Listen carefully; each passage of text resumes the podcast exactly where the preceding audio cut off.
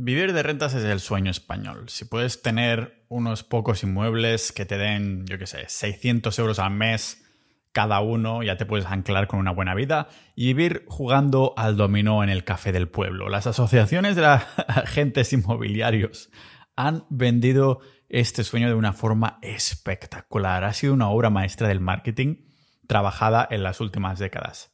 Si sales a la calle a preguntar al español medio, te dirá que quiere ser funcionario y que quiere ser propietario seguramente de varios pisos para poder alquilarlos y esto va a ser su jubilación, así se van a retirar.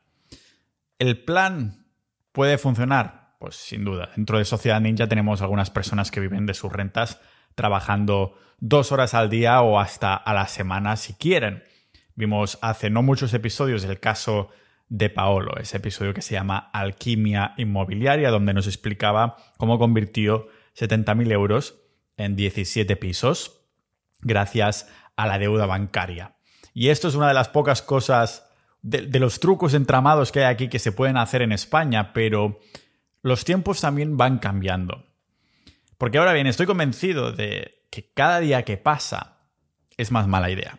No por los que ya viven de eso, sino para los que quieren meterse en ello. Para mí, cada día que pasa es peor idea endeudarte para comprar un piso. Es como decir que cuanto más atrás tires en el tiempo, mejor idea era invertir en Bitcoin, lógicamente.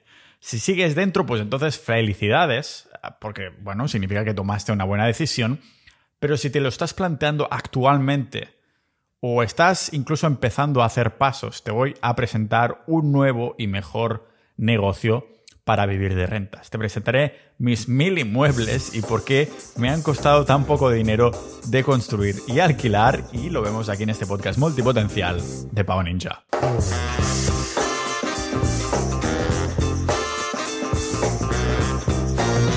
Ninjas de la vida, como siempre, antes de empezar, tengo que agradecer a todos los miembros de Sociedad.ninja.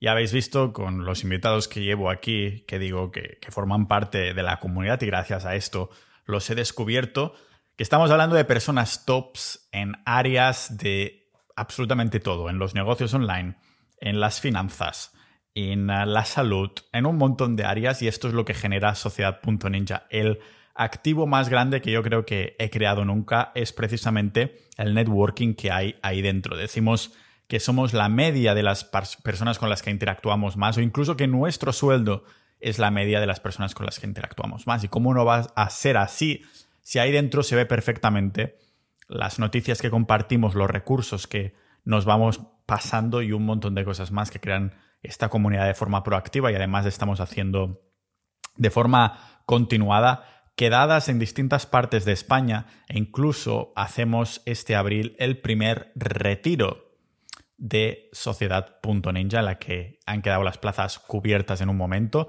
y lógicamente tienes que ser miembro para participar, pero vamos a pasar. Ahí un fin de semana, hay barbacoas carnívoras, hay juegos, hay ah, actividades y un montón de cosas más que el equipo se ha dedicado a organizar y que quizá podemos extrapolar y extender al resto de España de forma un poco intermitente y asíncrona. Así que como ves, la comunidad cada vez hace más cosas, está más dinamizada y tengo que decir que es gracias a todos estos miembros actuales que es posible que el episodio como el que hoy o el anterior que comentaba con Pablo, con estos, invitados o los, todas las horas que me dedico cada mañana, literalmente, no importa si es 1 de enero, si es mi cumpleaños, si es domingo, estoy cada día trabajando de 3 a 5 o 6 horas por la mañana preparando guiones, grabando por la tarde, como es ahora mismo. Y es una manera, ya digo, de apoyar con episodios exclusivos. También tienes acceso a boletines y esta comunidad multipotencial. Es la comunidad 360 grados y vamos a cerrar el acceso. Ya quedan menos de 150 plazas, así que si lo estabas pensando, no te quedes fuera, sino tendrás que estar en la lista y a lo mejor puedes tardar 1, 2, 3, 4, 5 años a que puedas entrar. Lógicamente, uno de los pilares es generar el dinero. Y sabéis que este podcast Empecé hablando muy fuertemente de dinero y lo sigo haciendo cada tres episodios es sobre dinero. Y lógicamente esto se refleja dentro de sociedad.ninja. Hemos hecho encuestas para ver los intereses de las personas. Todo Dios está interesado en criptos o en finanzas. Se habla incluso de especulaciones en colecciones, relojes de lujo, cosas por el estilo, un montón de cosas relacionadas con el dinero. Personas que son muy top en eso y se dedican a ello, y personas que simplemente están interesados y aprendan y aprenden de succionar el conocimiento que, que se aporta de los demás. El caso es que se ha hablado más de una vez de este paradigma, porque me parece perfecto que alguien quiera vivir de inmuebles. En la comunidad, en el 455, como decía Pablo, tenía esta, tiene esta llamada libertad financiera gracias a los inmuebles y es algo que disfruta, pero seguro que hasta ahora, cuando pensabas en rentas, inmediatamente te venía a la mente simplemente rentas de inmuebles, del ladrillo, es decir, recibir un dinero porque tienes una propiedad física la alquilas a alguien y ese inquilino te va a, pues básicamente pagando un alquiler, una mensualidad. Pero la definición de rentas no es necesariamente rentas de inmuebles. Es lo mismo que sucede con la palabra éxito. Con tanta prostitución de este concepto, pues asociamos la palabra éxito a éxito económico o éxito financiero, cuando en realidad el éxito no deja de ser un resultado positivo de una acción emprendida. Es decir, que ni siquiera tiene que ser económica. En el sentido de que si en tu vida siempre tenías en mente que tu objetivo máximo era crear una familia, tener tres niños, tener la casa en el campo, lo que sea, y has trabajado a saco por esto, pues bajo el concepto, la definición de éxito, has tenido éxito. No estamos hablando de que tengas éxito económico, libertad financiera o algo por el estilo. Con la renta sucede lo mismo, porque su definición es realmente que son los beneficios económicos que nos rinde anualmente un activo. No se aplica únicamente en los inmuebles, aunque es lo que se ha popularizado más. En el lenguaje ninja equivale a todo lo que nos dé pasta de forma recurrente, de forma constante. Estas son las reglas. No tienen por qué ser rentas generadas de tener inquilinos en tus inmuebles y que te paguen un alquiler. Como el sueño español es vivir de rentas de inmuebles, se está asociando erróneamente a rentas que solo viene de los alquileres. Piensa que mm, si lo ponemos todo en perspectiva, necesitarás como de 3 a 5 pisos para poder vivir de bien, mínimamente bien de, rentas, dependiendo del piso que tengas, lógicamente. Y el problema será la compra de estos pisos en ciudades capitales como Barcelona, Madrid, a menos que ya tengas los pisos de herencia, por ejemplo, los compraste antes de que se dispararan los precios y bajara tanto el valor del dinero, o tengas una buena nómina o eres funcionario para pedir créditos en el banco, como nos transmitía Pablo, que si eres autónomo, malamente. El inversor ninja que compra propiedades, lógicamente, no lo hace con su dinero, sino que utiliza el dinero que el banco le presta a modo de hipoteca. El problema viene que para pedir dinero al banco no puedes, o más bien dicho, no debes ser autónomo porque casi seguro 99% seguro que no te lo dejarán, porque para ellos un autónomo es un pobre diablo que está ahí que en cualquier momento puede morir de hambre, ¿no? Es una de las cosas que, que discutía con, con Pablo, que aprendí precisamente en ese episodio y también le compartía esta idea de, me acuerdo hace años cuando alquilé un piso durante seis meses en el centro de Barcelona con un amigo mío, nos pidieron nóminas y los dos trabajábamos por nosotros mismos y dijimos, Mm, te podemos dar un extracto del banco para que veas que hay dinero. Y me dijeron, ya, pero es que el dinero en el banco un día está y el otro no. yo digo, pues igual que una nómina, un día tienes trabajo y el día siguiente no. Pero es como esa parte, esa idea de la cultura española que está tan arraigada en algo por el estilo, ¿no? En España lo de vivir de rentas inmobiliarias se vende como algo seguro, de que no puedes fallar. Claro que se vende como algo seguro si eres funcionario o asalariado en una empresa de estas gordas, ¿no? Porque e, es como el mismo pack, te lo venden junto. Por eso tiene, tienes realmente más papeletas que te dejen dinero en el banco si dices, bueno, si eres funcionario o asalariado en una mega ultra multinacional. Una de las cosas que aprendimos en ese episodio 455. La otra cara de la moneda son todos los problemas que puede haber, que no son moco de pavo. Hasta muchos de vosotros que me seguís de hace tiempo lo sabéis, ¿no? Que hasta los...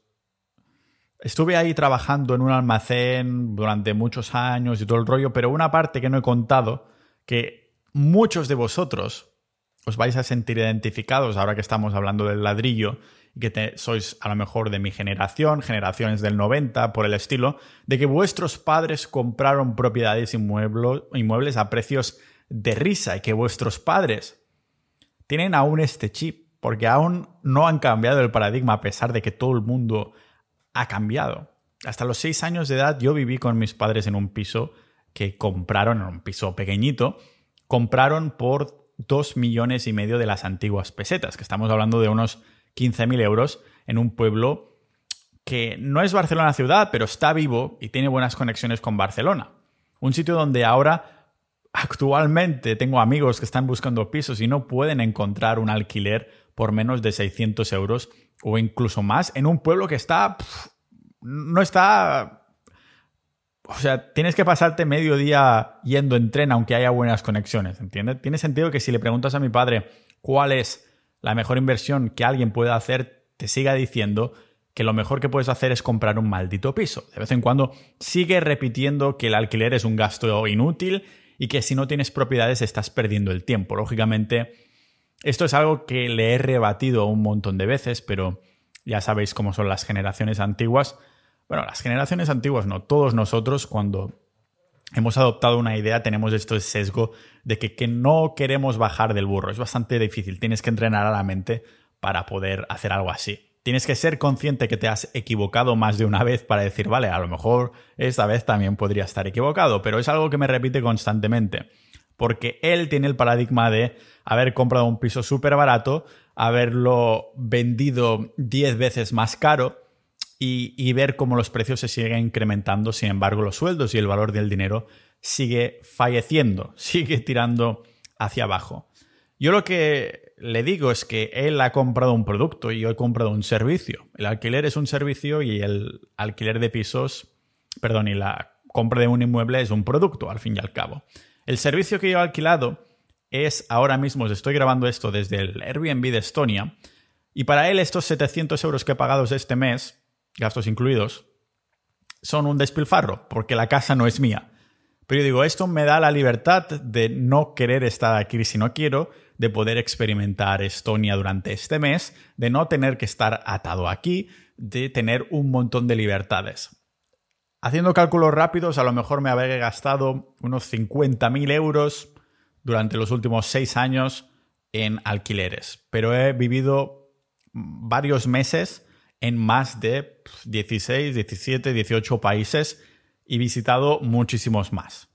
Eso haciendo un cálculo rápido. Dices, hostia, 50.000 euros tendrías un piso de mierda, pero que sería tuyo, sí, pero significaría que no te habrías podido mover, ¿no? Porque estamos comprando una persona que ha, se ha movido con alquileres y otra que no lo ha hecho, manteniéndose en un sitio y destinando este dinero a comprar un inmueble. Lógicamente repetiría exactamente lo mismo porque experimentar otras culturas me ha inspirado a hacer cosas, me ha inspirado a vivir en distintos sitios para precisamente ver qué me gusta y qué me disgusta, qué me hace feliz, qué tipo de personas me gustan a mi alrededor, ya sea relaciones de amistad o románticas, lo que sea, un montón de cosas. Esto es algo que no hubiera podido experimentar de destinar todo mi dinero a un espacio físico.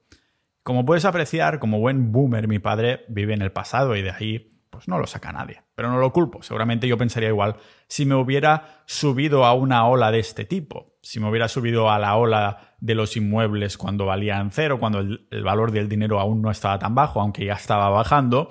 O si yo fuera un early adopter del Bitcoin en 2008-2009, pues lógicamente también estaría pues contentísimo de haberlo hecho y, y, el paradigma para mí sería esto, sería muy difícil bajar de ese burro. El problema de estos sesgos es que te quedas anclado en el pasado. Y si repitieras estas acciones, pero en la actualidad, estarías tomando una mala decisión financiera, porque el contexto actual es distinto. Porque, no nos engañemos, ha habido y está habiendo un cambio de paradigma. Ni los precios ni las condiciones se asemejan en absoluto a las que eran hace 30 años. Lo que me lleva a pensar que los próximos años no sabemos dónde terminaremos con qué condiciones, pero os puedo asegurar que estaremos peor que ahora. Una propiedad inmueble ancla mucho, sea para vivir, para alquilar.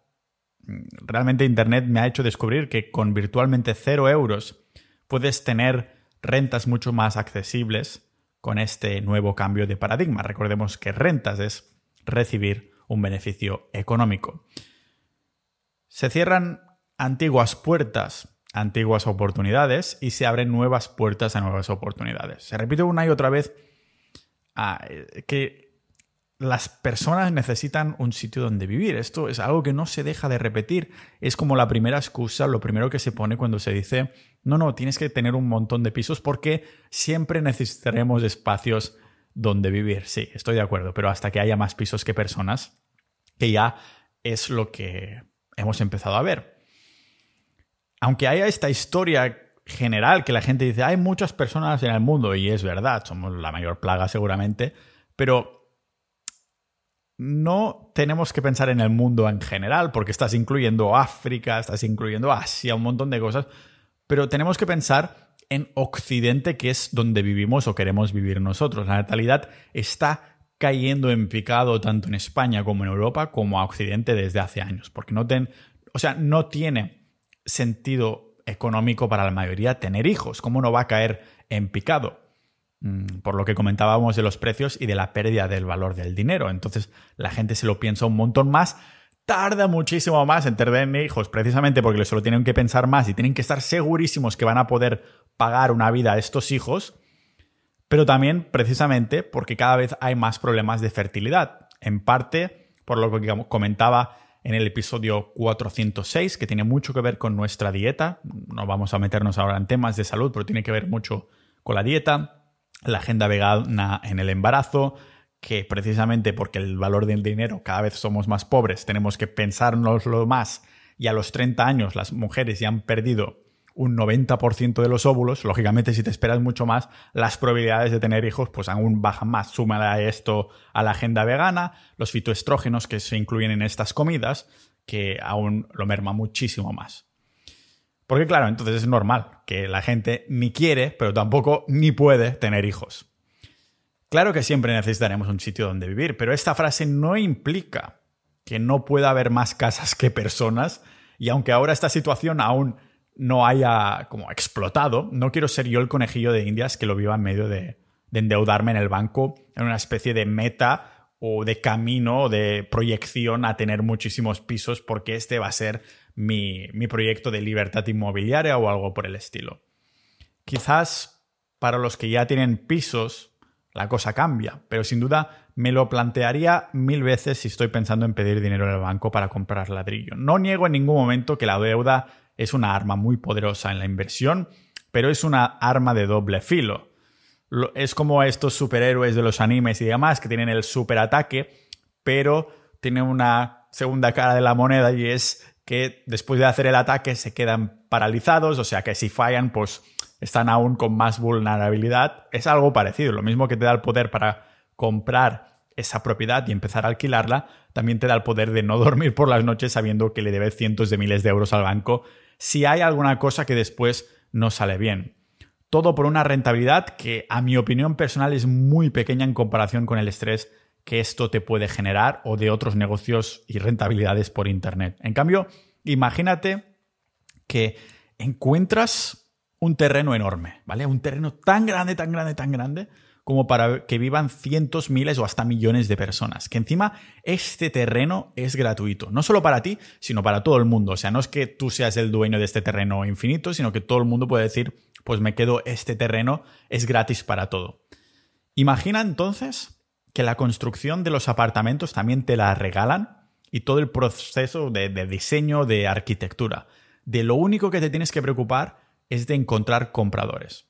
Hasta aquí todo suena de maravilla, todo es regalado, puede ser un jeque de los inmuebles, pero te encuentras con un problema, que todo el mundo puede hacer lo mismo que tú, todo el mundo le regalan ese diseño, arquitectura, casas, inmuebles, terreno, todo es gratuito para todo el mundo.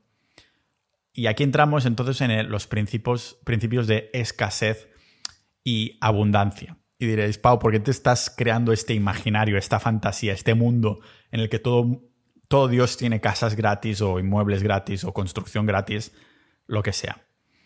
Ahora lo veréis, porque si todo Dios puede crear apartamentos y edificios porque la tierra, diseño y construcción es gratuita, ¿por qué tendrían que pagarte para hacerlo? Esto es un poco lo que he conseguido yo. ahora vamos entrando en materia. La pregunta de por qué la gente te tendría que pagar a ti si ellos también lo tienen gratis se responde sola si utilizamos los mismos principios que usaríamos para ser emprendedor, algo que comenté a fondo en el episodio 338.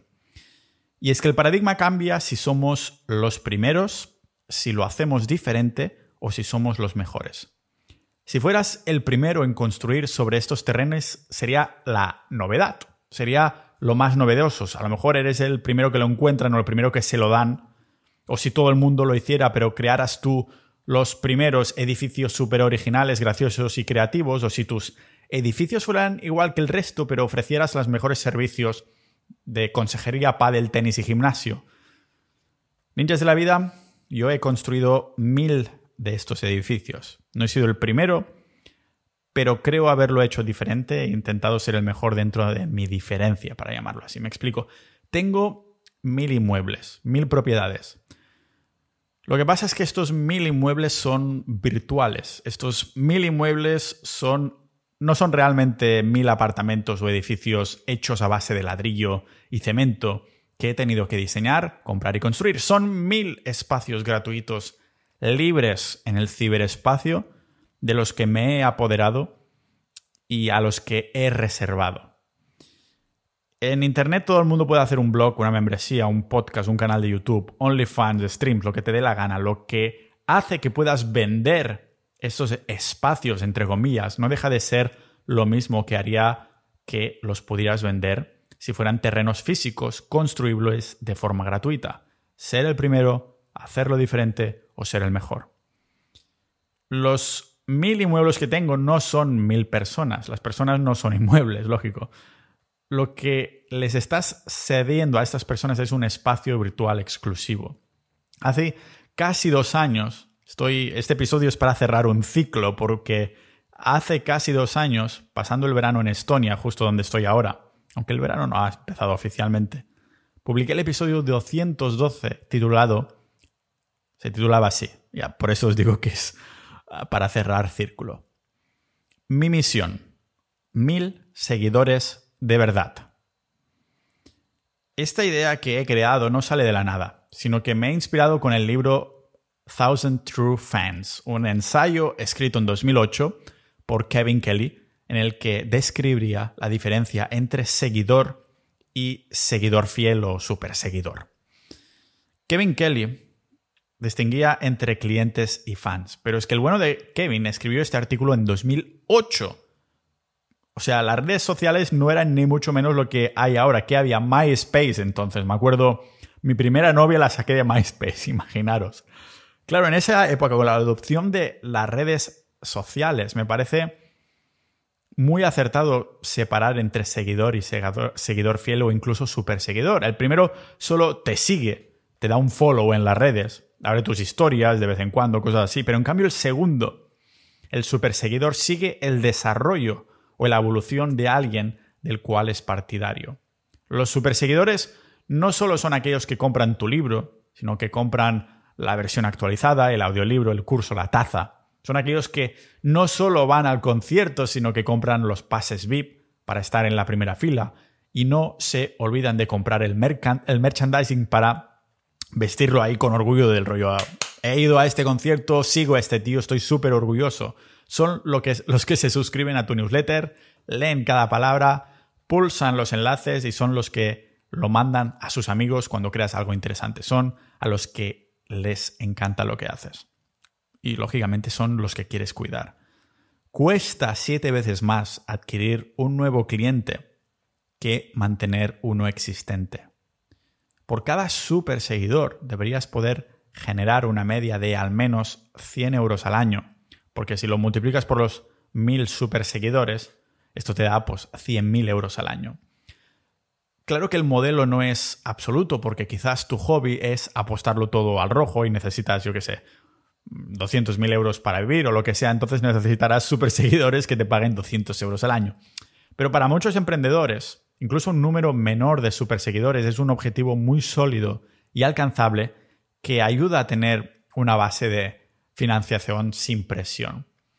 En una era en la que cada vez vemos más producción y escalado en masa, es cada vez más raro que un cliente siente el, el trato personal de una marca. Quizás este sea uno de los motivos por los que los influencers están teniendo más atención, más tracción que las marcas en sí, porque aunque no te dan un trato personal, no están ahí respondiendo tus mensajes personales, al menos es una persona que representa unos valores y no una corporación enorme. No estoy diciendo que los, todos los valores de todos los influencers sean de admirar, sino que representan algo.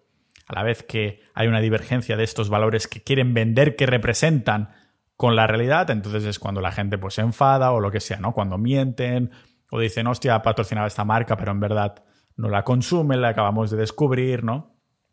Me acuerdo que pillaron a una influencer vegana que tenía millones de seguidores y en otra, otra blogger estaba haciendo un vídeo y la grabó, ah, estaban ahí comiendo, todas juntas y la tía había pedido pescado, la cabrona. Y claro, desde este día, pues un montón de hate y, y perdió ahí todo, toda la atracción, ¿no?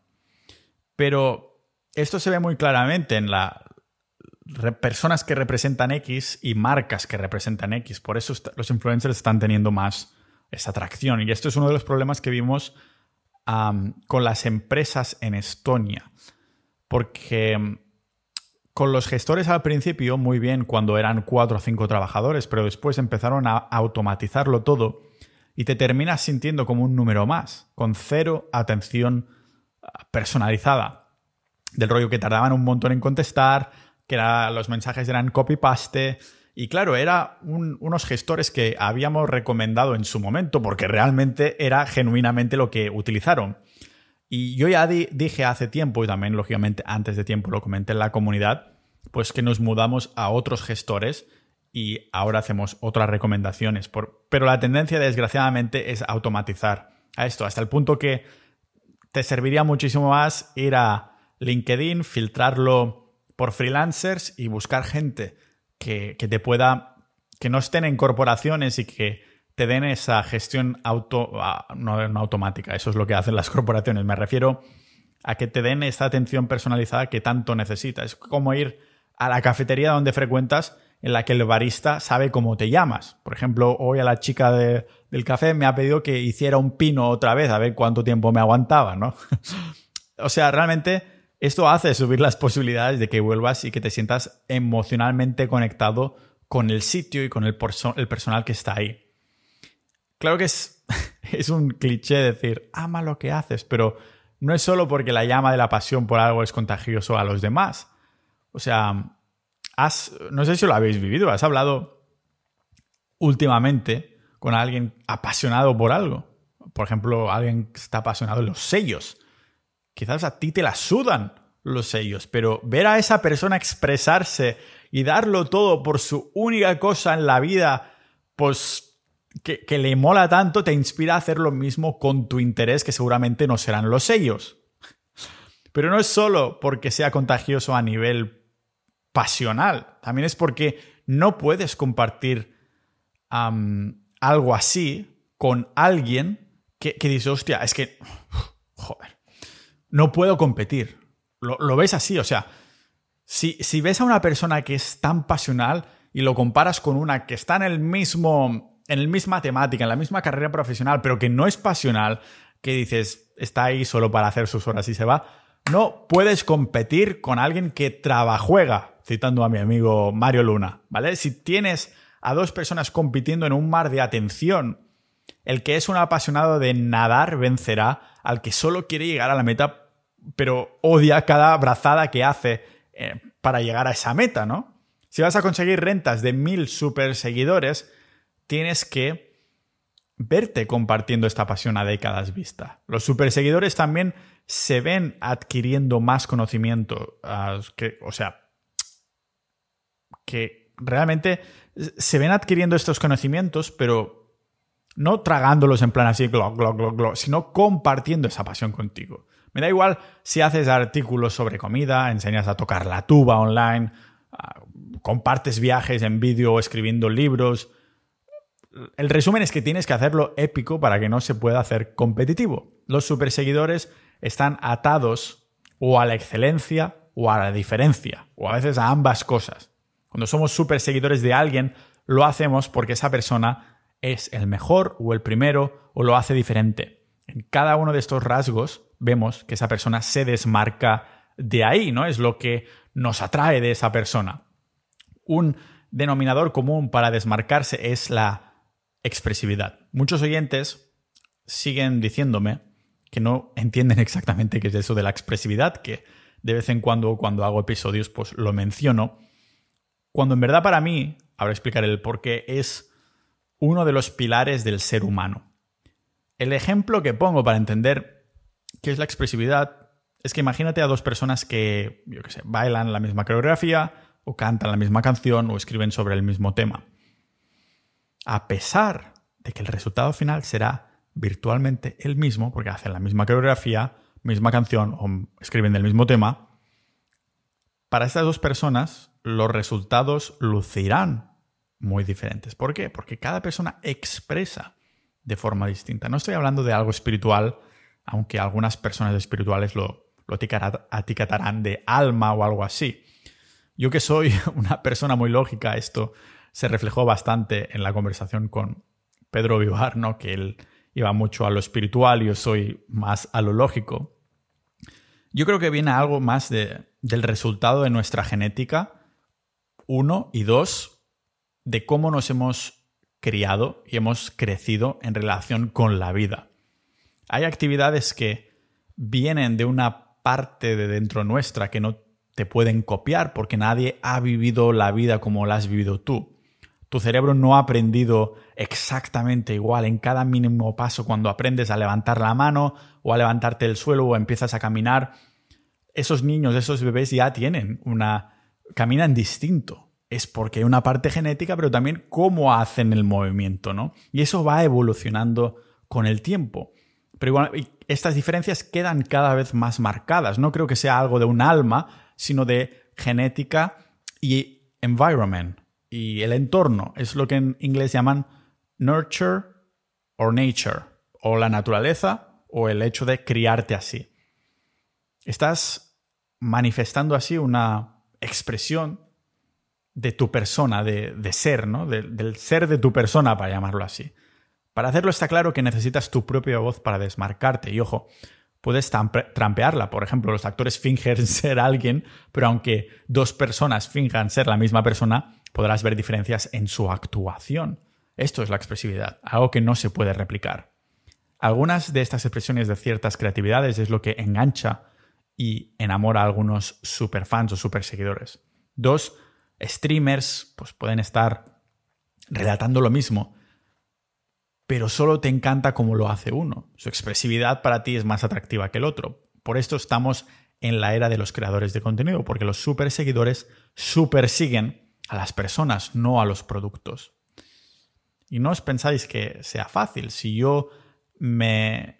O sea, si yo me creo una teoría conspirativa y no la comparto por el miedo a lo que dirán, automáticamente lo que estoy haciendo es limitando las posibilidades de encontrar superfans. Estoy capándome a propósito porque aún tengo en mente que tengo que llegar a una audiencia masiva, a fans y no a superfans, cuando en verdad aquí está el truco, en crear superfans que son mucho más minoritarios que no la audiencia masiva.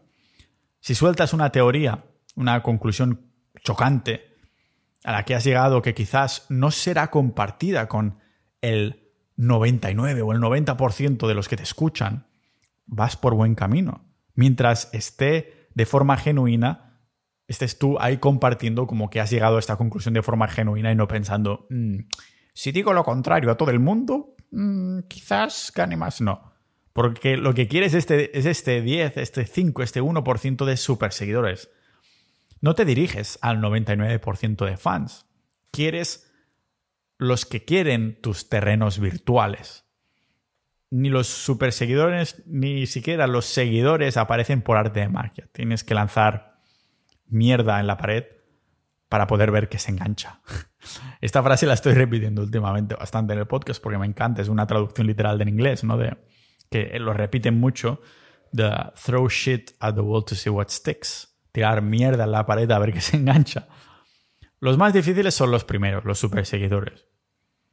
Pero a la que estos vienen y sobre todo se quedan, la palabra del Señor empieza a esparcirse más rápido. Lo primero que hice yo para hablar de mis mil inmuebles virtuales, que supongo que la analogía ya se ha entendido, ¿no? Estar en Internet y decir, en Sociedad Ninja tenemos estos espacios limitados para ti. Cualquiera puede crear una membresía, pero ¿por qué tendrían que ir a la tuya? Lo que hice básicamente fue tener, primero para empezar con el podcast, fue tener a saco de invitados. Si vais a la frecuencia de mis publicaciones, el primer par de años veréis que publicaba día sí, día no, con invitados mucho más tops que yo. El truco está en no apuntar tampoco demasiado arriba, es como si vas a ligar, ¿no? Si en una puntuación imaginaria eres un 2 en la escala de la atractividad, tus posibilidades de ligar con un 9 son, son mínimas, no vas a poder ligar con un 9. Lo mismo con los invitados, un famoso difícilmente te dirá que sí. Lo que tienes que hacer es intentar camelarte a un 3, un 4, un 5, un 6. Si vas escalando más tus proyectos, pues te acicalas más y así, ¿no? El podcast empieza a tener más tracción y cuando eres un 5, entonces te podrás permitir invitar a los 7, a los 8, incluso si tienes suerte te expones más, ganas habilidades, pero también exposición para que vengan a mirar tus inmuebles virtuales para ver si les interesa alquilar. No significa necesariamente que dejen sus otros inmuebles en esas comunidades de estas otras personas que has invitado, pero quizás quieren más de una residencia. Les ofreces otra base en otro tipo de comunidad virtual. Les ofreces la segunda residencia, la residencia del verano, la del invierno, la dacha en Rusia. Del mismo modo que en un alquiler vas a hacer lo posible para que el inquilino esté contento con las condiciones del piso, de los vecinos y de la comunidad, para que se quede a largo plazo y no tener que ir buscando por ahí a otros inquilinos, pues vas a hacer lo mismo con los superseguidores. Es importante que entiendan, no que crean, sino que entiendan, porque lo estás haciendo de verdad, que te partes la espalda por ellos y por este proyecto, que estás trabajando constantemente en mejorar su experiencia como super seguidor. Hay que estar presente. Ah, por eso no respondo nunca a mensajes privados de redes sociales, o el 99% no, ah, porque siempre estoy mirándolo todo en nuestra comunidad, ¿no? en Sociedad Ninja, ahí donde pongo mi energía social o de redes sociales, todo va destinado ahí. No sé si se ha acabado de entender un poco el episodio de hoy. Estas rentas virtuales no hacen referencia al ladrillo, aunque he empezado a hablar de por qué creo que el paradigma actual está cambiando o ha estado cambiando durante bastante tiempo y cómo el Internet es ya... Ya lo sabíamos de hace tiempo, ¿no? Pero estoy hablando más de la monetización o de las herramientas de libertad que da una cosa de este estilo. Así que como siempre dar muchas gracias a los miembros de Sociedad.ninja, a estos más de mil personas que tienen un alquiler en mis inmuebles virtuales. Recordad que solo, bueno, ya son más de mil, quedan menos de 150 plazas en estos inmuebles virtuales y después vamos a cerrar ya y tendrás que esperar que los inquilinos actuales, que se marche alguno, que dejen de alquilarlo, para tú estar en una lista de espera y poderla abrir una o dos veces al año para que se para para conseguir estos inquilinos si ha habido alguien que se ha ido. Así que considera unirte a sociedad.ninja para dar apoyo a este tipo de contenido, a todos los invitados y sobre todo a tener acceso a todo el contenido premium exclusivo que tenemos en sociedad.ninja. Muchas gracias, oyente actual y miembros actuales de sociedad.ninja por haber escuchado. Hasta aquí nos vemos en el próximo episodio de este podcast multipotencial de Pau Ninja.